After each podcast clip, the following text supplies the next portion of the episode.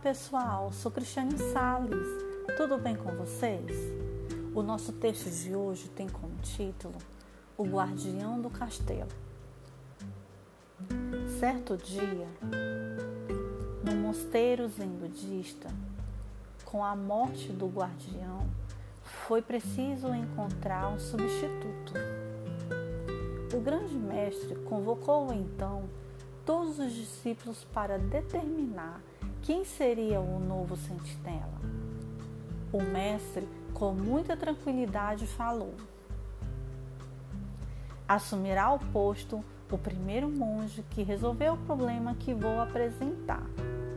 Então, ele colocou uma mesinha magnífica no centro da enorme sala em que estavam reunidos, e em cima dela pôs um vaso de porcelana muito raro com uma rosa amarela de extraordinária beleza a enfeitá-lo e disse apenas: Aqui está o problema. Todos ficaram olhando a cena, o vaso belíssimo, de valor inestimável, com a maravilhosa flor ao centro. O que representaria? O que fazer? Qual o enigma? Nesse instante, um dos discípulos sacou a espada, olhou o mestre, os companheiros, dirigiu-se ao centro da sala e zapt! Destruiu tudo com um só golpe. Tão logo o discípulo retornou ao seu lugar, o mestre disse: Você será o novo guardião do castelo. Moral da história: não importa qual o problema, nem seja qual algo belíssimo. Se for um problema,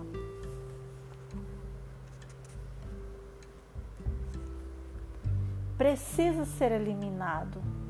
Um problema é um problema, mesmo que se trate de uma mulher sensacional, um homem maravilhoso ou um grande amor que se acabou. Por mais lindo que seja ou tenha sido, se não existir mais sentido para ele em sua vida, tem que ser suprimido. Muitas pessoas carregam a vida inteira o peso de coisas que foram importantes no passado, mas que hoje somente ocupam um espaço inútil em seus corações e mente.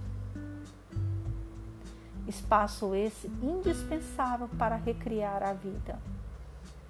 Existe um provérbio oriental que diz: Para você beber vinho numa taça cheia de chá, é necessário primeiro jogar o chá fora, para então beber o vinho. Limpe a sua vida. Comece pelas gavetas, armários, até chegar às pessoas do passado que não fazem mais sentido estar ocupando espaço em seu coração. O passado serve como lição, como experiência, como referência. Serve para ser relembrado e não revivido.